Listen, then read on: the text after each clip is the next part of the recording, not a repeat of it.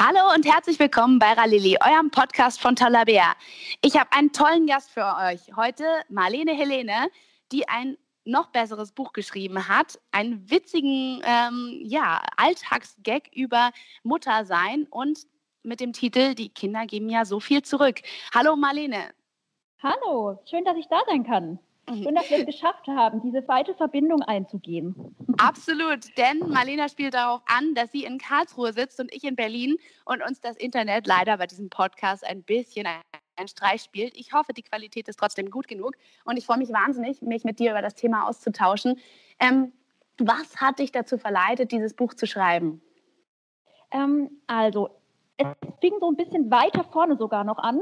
Bevor das Buch überhaupt in meinem Kopf war, ähm, saß ich mit meinem Sohn ähm, immer halbnackt und stillend auf der Couch herum, während meine zweijährige Tochter auch noch um mich rumschlawenzelte. Und ich fühlte mich recht isoliert vom Rest der Welt. und so dachte ich, ich werde mal dieses Internet für mich kennenlernen, mit dem ich vorher gar noch nicht so viel zu tun hatte, komischerweise. So kam ich, kam ich dazu, Mama-Blogs zu lesen. Unter anderem auch natürlich Tollabea, ähm, aber auch andere Blogs. Und diese Blogs haben mich wiederum zu Twitter gebracht. Ich fand es nämlich total witzig, was die Leute da so über den Alltag mit ihren Kindern schreiben und fühlte mich plötzlich sehr verstanden. Also habe ich mir einen Account zugelegt und schrieb da anfangs einfach nur so für mich null Follower. Habe extra meine Freundin angerufen, sie möchte mir bitte folgen, es ist furchtbar peinlich sonst. Ähm, Gott sei Dank folgten mir dann relativ schnell dann doch noch ein paar andere. Und so auch Bea, die durch diese Sache auf mich aufmerksam wurde und meinte, du musst unbedingt schreiben, das ist ja total witzig, was du da so machst. Und so hat sie eigentlich diesen, diese Idee des Schreibens in meinen Kopf gepflanzt. Und da bin ich auch noch sehr dankbar heute dafür. Ja, wir auch, denn ich finde es wirklich total witzig, was du schreibst und dieses Gefühl von endlich verstanden sein. Ich denke, das können hier alle Zuhörerinnen auf jeden Fall nachvollziehen, denn so ein Kind ist eine einschneidende Sache und plötzlich fühlt man sich ähm, komplett isoliert. Man ist nur noch auf das Kind fixiert, was ja eine tolle Sache ist. Aber um wieder aus dieser Blase rauszukommen, um zu festzustellen, dass man immer noch ein Teil der Gesellschaft ist, braucht man natürlich auch das Feedback von Gleichgesinnten. Und ähm, vielleicht ist der Mann nicht immer äh, der verständnisvollste, wenn man darüber redet, äh, dass die Brüste schon wieder wehtun und äh, dass das Kind fünfmal am Tag in die Windel gemacht hat und dass man jetzt Angst hat, ob es dann doch eine Diarrhoe ist, oder? Ja. das sind so mm, die ganzen Themen. Ähm, die man ja gerne eigentlich besprechen möchte, weil sie einen beschäftigen. Und das ist vielleicht auch ein Punkt an der Stelle, wo du mal die Augen geöffnet hast dafür, dass es auch gut ist, dass man darüber sprechen möchte und dass es äh, auch verständlich ist, dass man darüber sprechen möchte. Und ich finde es auch so wichtig, dass man dann mal ehrlich darüber spricht. Also man fragt sich dann doch oft vielleicht, geht es eigentlich nur mir so? Weil wenn man sich irgendwie ähm, Familien in Zeitschriften, im Fernsehen oder sonst wo anschaut, dann sieht es immer alles so glücklich aus und alle sind sauber und keiner hat Babykotze auf der Schulter und man fragt sich, ist hier eigentlich alles normal? Darf ich auch mal genervt sein von dieser Situation? Und das ist dann schon sehr angenehm, wenn man da ähm, einen Rückhalt hat. Aber dein Buch heißt ja nun, man bekommt ja so viel zurück mhm. und nicht, ähm, man muss ja so viel geben. genau. Wie, wie, wie, bist du sozusagen dann zu dem positiven Titel gekommen und ähm, wie, wie schaffst du es, äh, die Balance hinzubekommen zwischen ähm, der Anstrengung, die es ist, und trotzdem dieses ähm, ja, das Glück zu empfinden und diesen rewarding Moment dann äh, mitzubekommen? Ähm, tatsächlich ist das natürlich im Alltag ähm, so morgens um sieben, wenn man die Kinder in ihre Strumpfhosen reinwursteln muss, manchmal etwas schwierig. Ja? Aber äh, letztendlich ist für mich bei aller Anstrengung, bei aller Genervtheit und bei allem auch mal ähm, nicht wollen, absolut klar, dass die Kinder für mich der Sinn meines Lebens sind. Ich wüsste gar nicht, was, also mein Leben ja, wäre wirklich sinnlos. Also was heißt Sinn? Also sinnbefreit irgendwie. Weißt du, was ich meine? Ohne die Kinder. Die geben mir diese Aufgabe, die so ähm, zwar so anstrengend ist, aber so mich so erfüllt eben auch. Also das heißt, die Kinder waren für dich zu dem Zeitpunkt, wo du sie bekommen hast, genau das, was es für ähm, dein Leben auch ja nicht nur gebraucht hat, sondern irgendwie was dich äh, als Mensch auch weitergebracht hat, irgendwie auch, auch herausgefordert hat, dir eine neue Challenge gegeben hat. Mhm. Ja. Wenn du jetzt sagst, man bekommt ja so viel zurück, ähm, was äh, unsere Zuhörer wissen ja noch gar nichts äh, von dem Buch. Was finde ich denn in dem Buch und warum sollte ich es mir kaufen? Also, ich glaube, in dem Buch findet man in erster Linie ein bisschen Spaß, ein bisschen Schmunzeln. Ähm, es ist kein Erziehungsratgeber. Erziehungsratgeber kann ich nicht. Ja? Also da bin ich selber manchmal sehr überfordert. Dieses Buch ist ähm, ehrlich und schonungslos und lässt den erhobenen Zeigefinger vor allem in der Hosentasche. Ähm, in erster Linie mache ich mich da auch über mich selber so ein bisschen lustig, was ich alles nicht kann und was ich alles verbocke und wie es dann am Schluss aber doch immer wieder gut wird und wie diese Liebe und dieses Funkeln in den Augen der Kinder mir dann doch jeden Abend wieder genau äh, zeigt, du machst alles richtig, so soll es sein, so wolltest du es und so ist es schön. Ähm, ich glaube, das Buch kann auch teilweise ein bisschen trösten, einfach auch so zu sehen, ja, anderen geht es genauso. Und dieses, dieser Aspekt, anderen geht es genauso, ich denke, äh, das, ist, das ist der wichtige Punkt. Vor allem, du fängst nicht unbedingt mit den positiven Sachen an. Du äh, mhm. versuchst jetzt nicht eine heile Welt aufzuzeigen und zu sagen, ähm, ja, ähm, äh, Kinder waren von Anfang an oder sind der, äh, ja, der Lebensmittelpunkt. Ich ähm, liebe es, von morgens bis abends Mama zu sein. Ich habe selber überhaupt keine Bedürfnisse mehr und ähm, ich liebe es, bekleckert zu sein. Ich finde es total toll, abends nicht mehr auszugehen und keinen einzigen Film zu Ende zu schaffen. Ähm, du fängst eigentlich ähm, nicht damit an, sondern sagst, nee, findest du scheiße.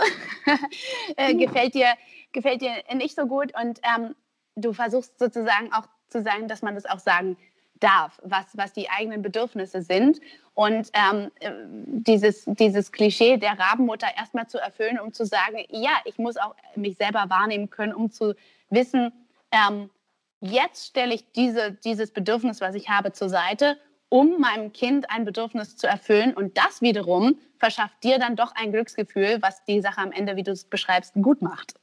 Ja, absolut. Ich bin aber auch in der glücklichen Position gewesen, ähm, entscheiden zu können, dass jetzt eben der richtige Zeitpunkt war, um Kinder zu bekommen, weil ich vorher äh, in, in, in den Jahren vorher mich einfach auch schon für mich entsprechend verwirklichen konnte und das machen konnte, was ich wollte. Ähm, und ich konnte diese Situation dann eingehen. Also ich kann mich jetzt auch gut zurückstellen. Und mir ist es bewusst, dass ich mich im Moment ein wenig zurückstelle. Und ich weiß aber auch, ähm, diese Zeit wird ganz schnell vorbeigehen. Und wahrscheinlich werde ich im Rückblick denken, dass es die schönste Zeit meines Lebens war.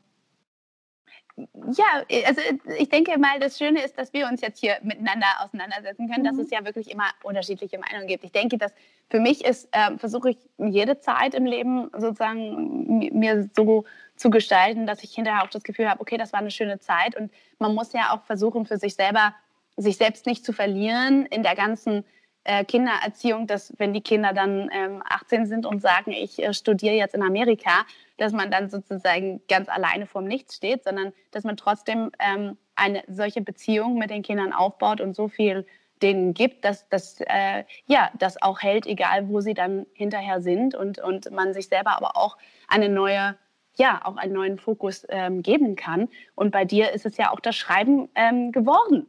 Du du schreibst ähm, wie du sagst, nicht so gerne, du hast aber gerne geschrieben. Das fand ja. ich eine total witzige und nette Aussage. Wie, wie kommst du dazu? Was, was äh, bewegt dich zu so einer Aussage? Schreiben ist einfach wirklich anstrengend für mich.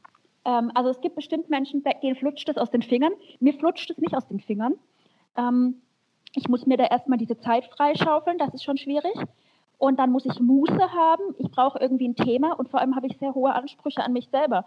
Ähm, kann ganz oft passieren, dass ich schreibe und denke, das ist ja totaler Mist, wen soll denn das interessieren? Aber ich liebe einfach den Moment, wo es plötzlich dann klack macht und ich merke, oh, es wird doch gut. Und ah ja, ich freue mich jetzt selber über meinen Text, der, der, ist gut geworden. Das ist halt meistens äh, gegen Ende des Schreibprozesses dann. Und ähm, deswegen liebe ich eben geschrieben zu haben, weil ich dann doch jedes Mal wieder stolz auf mich bin und weil mir das eine totale, ähm, ja, eine totale Befriedigung auch gibt. Ja, das ist toll. Und ich glaube auch dieses Stichwort Befriedigung ist absolut genau das Richtige, weil du sagst, ja, du musst ja auch irgendwas für dich tun. Du sagst ähm, in deinem Buch äh, sehr nett, dass du eine Rabenmutter bist oder dich als Rabenmutter bezeichnest. Und wir hatten ja ähm, vorhin schon mal drüber gesprochen. Ähm, die Erwartungen der Gesellschaft sind eigentlich das, was, äh, worüber du dich als Mutter definierst. Das heißt, wenn du irgendwie einem Erziehungsratgeber eins zu eins folgst und äh, hinterher ähm, da steht, wenn du das alles erfüllt hast, bist du eine gute Mutter, siehst du dich selber als gute Mutter. Äh, wenn allerdings im Internet steht, deine ähm, äh, Kinder müssen viermal am Tag Zähne putzen und du schaffst das gerade mal einmal, dann siehst du dich als Rabenmutter. Ähm, was, äh, ja, was kannst du dazu sagen? Wie, wie könnte man es schaffen, sozusagen diesen Druck der Gesellschaft ähm, ja, ein bisschen von sich zu schieben und ähm, einzig und allein darauf zu gucken, wie empfinde ich mich und wie empfinde ich, sind meine Kinder äh, drauf, geht es ihnen gut, ähm, habe ich alles dafür getan, dass es ihnen gut geht und mir selber auch noch gut geht und ähm, sich dadurch zu definieren und nicht durch das Umfeld und, und die ganzen Internetratgeber und, und Kommentare der anderen Eltern? Ähm, ich glaube, dass das teilweise wirklich schwierig sein kann. Ähm, natürlich überspitze ich das alles auch in meinem Buch sehr und ich schaffe es durchaus, mich von diesem ähm, auch mal loszulösen, aber nicht immer. Ähm, ich bin auch eine, die dann auf Instagram ist und dann sieht sie, ach, die haben wieder sowas mit ihren, die machen da solche Frühstücksboxen für die Kinder, wo so Gesichter ausgestanzt werden aus Brot und Obst wird schön geschnitten. Und ach Gott, ich müsste eine halbe Stunde früher aufstehen, um das auch alles zu machen. Ähm, bin ich jetzt eine schlechte Mutter, wenn meine Kinder keine ähm, Obstgesichter bekommen?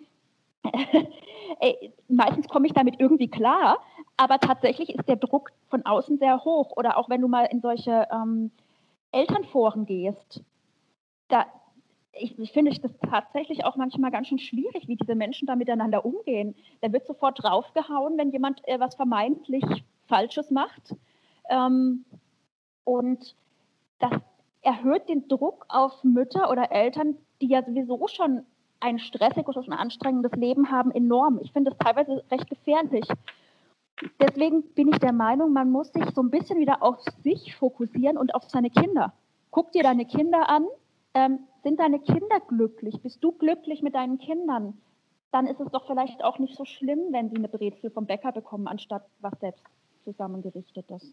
Absolut. Ich war neulich auf einem wunderbaren Event von Löwenzahn Organics mit dem Titel Cool Moms Don't Judge.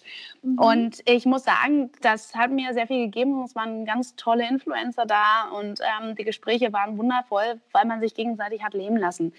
Und man eigentlich nur versucht hat, von den anderen zu profitieren, aber nicht die anderen ähm, sozusagen darüber zu verurteilen, was sie tun oder nicht tun. Hm, das finde ich eigentlich eine wunderschöne, wunderschöne Basis. Und das würde ich mir für unsere Gesellschaft mehr wünschen. Denn ich denke, es gibt kein Thema, über das man nicht diskutieren kann. Äh, ja, und wir sicher. selber haben ja hier heute auch noch ein paar Themen vor, über die, die wir diskutieren wollen.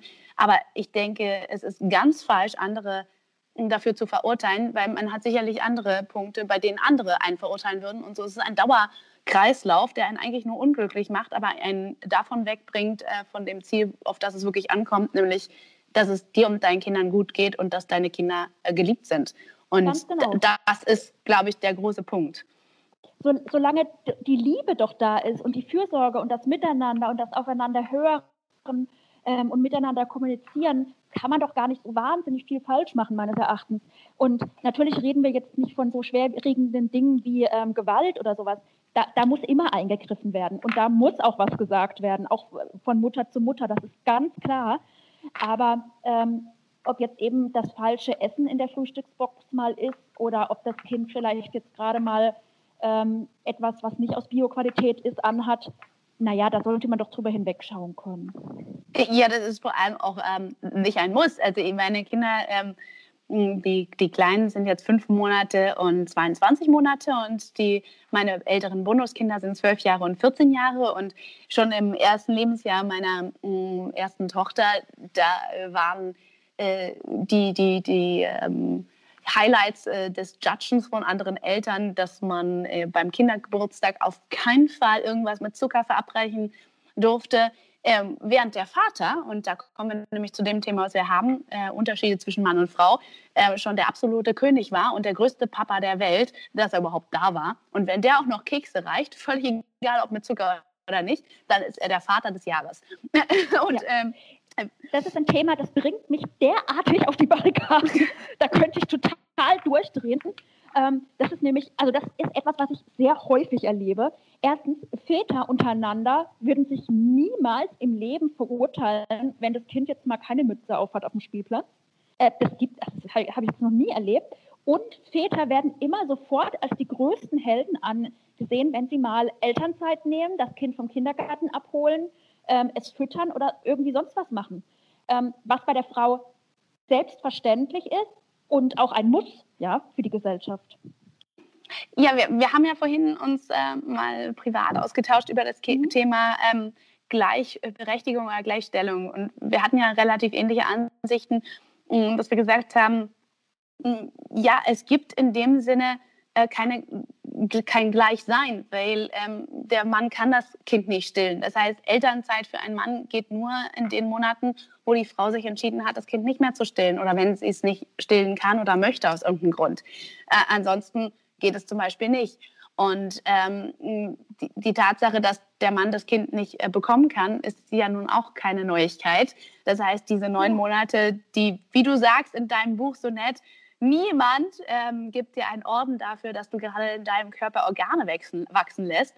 Mm, äh, ja, ist ein bisschen schade, weil man fühlt sich auch so, man ist äh, fertig, man hat äh, die Schwangerschaftsübelkeit, ähm, es ist eine unglaubliche Belastung und die Gesellschaft sagt dir, wenn man es dir ansieht, bist du äh, unten durch. Ich möchte, dass du trotzdem pünktlich zur Arbeit kommst, dass du ähm, alle Aufgaben so erfüllst wie vorher auch, Sport machst und bitte nicht zu viel zunimmst in der Schwangerschaft und ähm, bitte auch äh, sofort wiederkommst nach einem Jahr Elternzeit. Und äh, dann allerdings nicht in der Position, die du vorher hattest, sondern schauen wir mal, weil du hast ja, bist ja ein Jahr raus. Und, und diese ganzen Sachen sind natürlich, finde ich, für mich unstimmig, weil äh, ja, wenn man die Kinder zu Hause erzieht, kann man nicht gleichzeitig Vorstand einer Aktiengesellschaft sein. Funktioniert gerade nicht. Ähm, ja.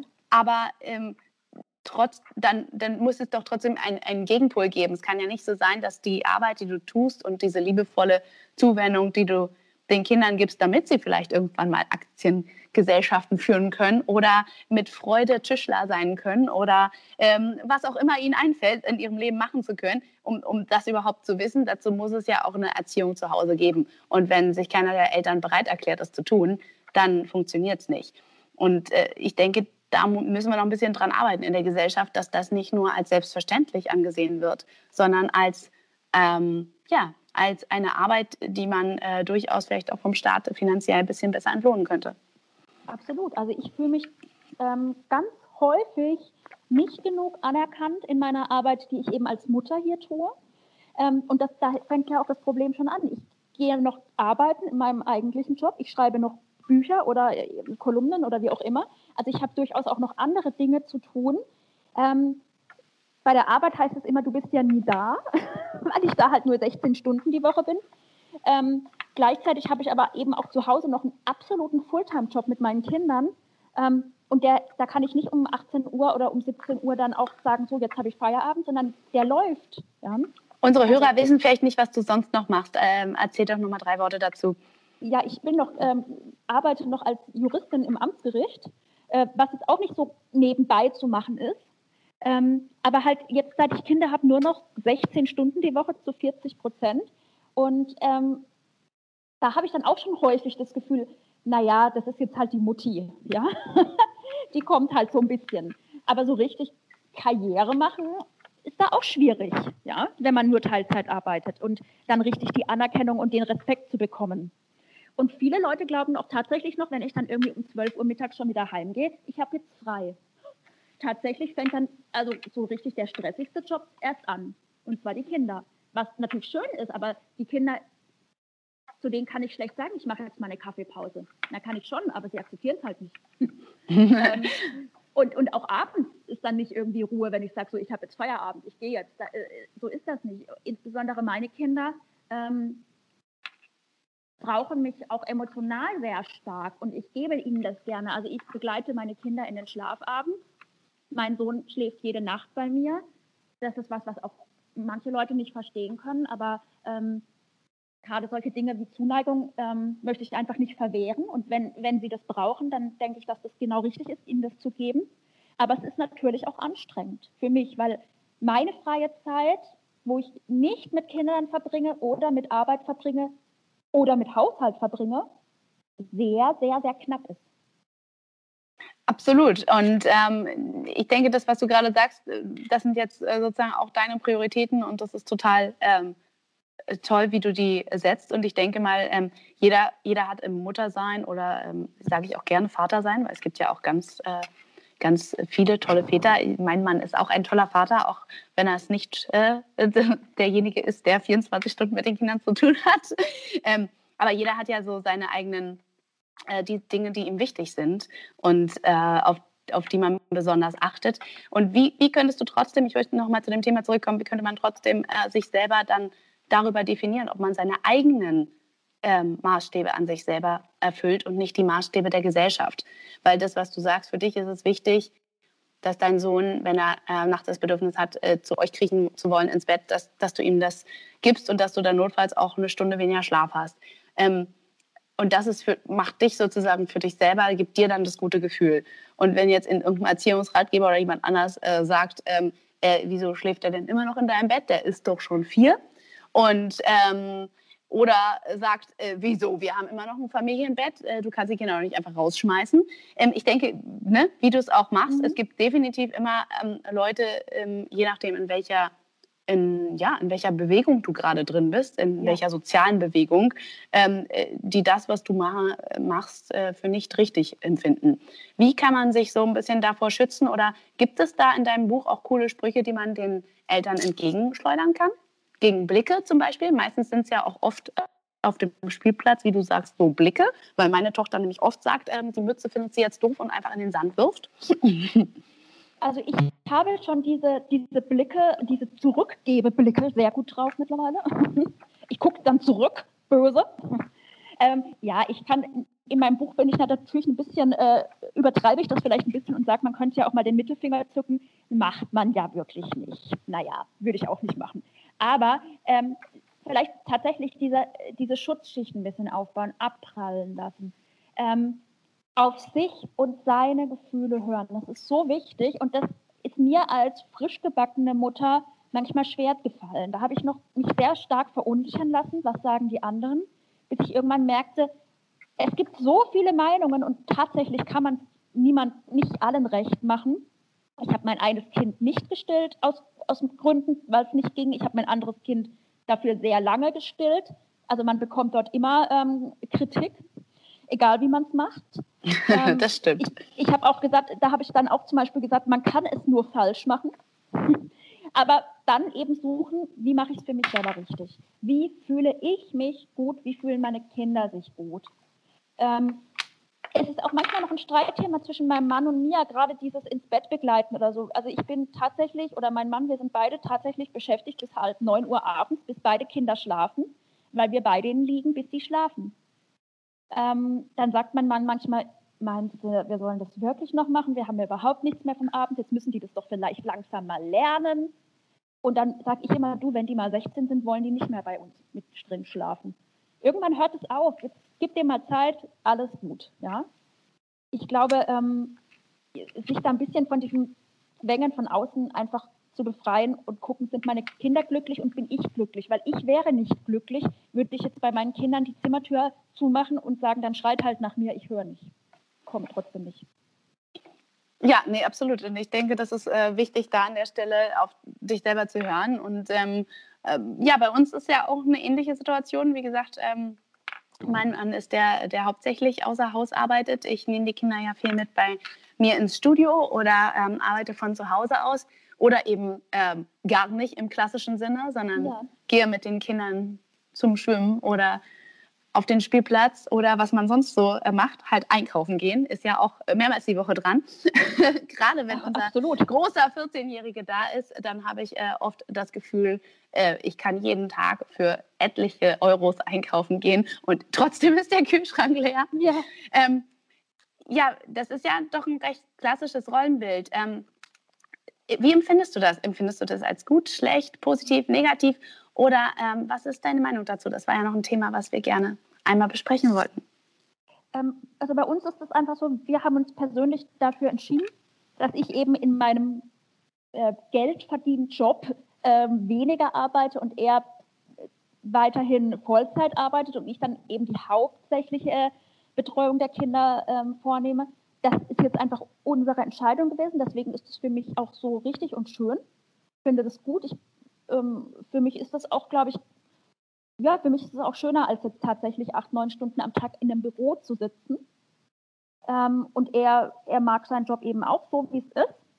Aber ähm, nichtsdestotrotz ist es natürlich nicht ähm, die Universallösung für jeden. Also das muss tatsächlich jeder für sich selber entscheiden, wie er das machen möchte. Ähm, und ich weiß nicht, ob es eine, Ideal, eine Ideallösung gibt. Auch unsere Lösung ist nicht ideal. Und auch ich denke manchmal, mein Mann kann weiterhin so arbeiten, als hätte er keine Kinder. Der kann weiterhin Karriere machen sozusagen, kann Fortbildungen besuchen, kann Dinge machen, die ich eben im Moment nicht machen kann. Da ärgere ich mich auch manchmal. Oder ich ärgere mich auch manchmal, wenn er dann ständig Überstunden macht und ich bin dann abends irgendwie noch allein und mache dann wirklich alles alleine mit den Kindern. Ähm, ich, ich weiß nicht, ob es eine Ideallösung gibt. Das muss das Paar oder ja, die Person, die halt die Kinder hat, wirklich für sich entscheiden. Ja, ich denke, das, was du sagst, es gibt tatsächlich keine Ideallösung, weil ähm, es ist so ein bisschen die Wollmilchfressende, äh, nee, eierlegende Wollmilchsau. Ja. weil, äh, ja, man hat als Frau natürlich oft das Bedürfnis oder, ich, man soll ja mal von sich ausgehen, ich habe, mhm. mir fehlt ähm, dann auch das Arbeiten immer sehr, wenn ich drei Tage ähm, gar nicht äh, am Schreibtisch gesessen habe oder ein Meeting gehabt habe. Ähm, auf der anderen Seite habe ich dann auch immer wieder ein schlechtes Gewissen. Das heißt, es pendelt sich immer ein und man hat, oder ich habe nie das Gefühl, dass es jetzt genau perfekt und die Sachen, die du beschreibst, ich glaube, die können hier viele Zuhörerinnen sagen. Ja, man ärgert sich über den Mann, wenn er abends zu spät nach Hause kommt, äh, weil du dann die ganze Arbeit mit den Kindern alleine hattest und nicht eine freie Sekunde hast. Ähm, auf der anderen Seite ähm, bist du eigentlich froh darüber, dass du nicht ähm, zehn Stunden im Büro sitzen musst ähm, und äh, freust dich eigentlich über die Arbeit mit den Kindern. Und äh, ich glaube, diese, diese, diese Zwiegespaltenheit im Kopf, die darf man sich, ähm, muss man sich bewusst machen, aber darf man auch empfinden.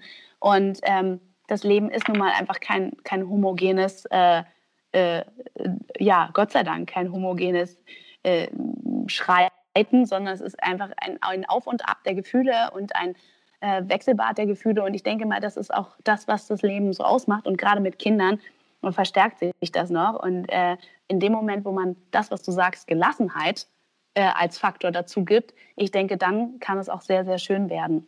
Du sagst, Absolut. du arbeitest gerade an deinem zweiten Buch. Und, ja, äh, also ich, ich, ich versuche es zumindest. ich versuche mich doch immer mal wieder an den Computer zu setzen und was zu schreiben. Und so ein bisschen was habe ich auch schon. Ähm, ja, ich glaube, es könnte auch wieder was Witziges dabei rauskommen.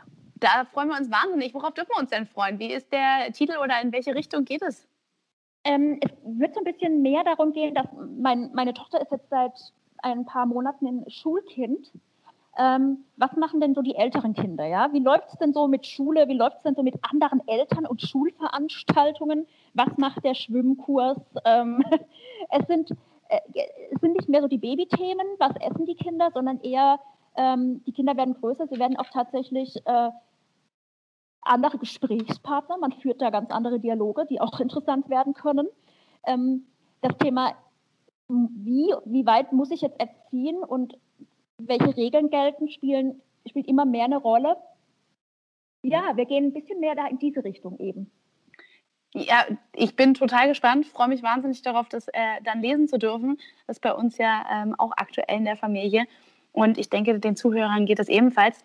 Ich hoffe, äh, dass wir heute euch Zuhörern auch ähm, ja, ein bisschen Mut machen konnten, äh, auf euch selber zu hören, auf eure Gefühle und äh, vielleicht auch ein bisschen Spaß äh, vermitteln konnten, was es was es bedeutet, Eltern zu sein und vielleicht auch dieses Buch einmal zu lesen. Ich, ich danke dir total, Marlene, äh, für den Podcast. Hat mir unglaublich viel Spaß gemacht und ähm, ja, wünsche dir noch einen wunderschönen Tag. Das wünsche ich dir auch. Ich freue mich, dass ich dabei war. Bis hm. bald. Bis bald. Tschüss. Tschüss.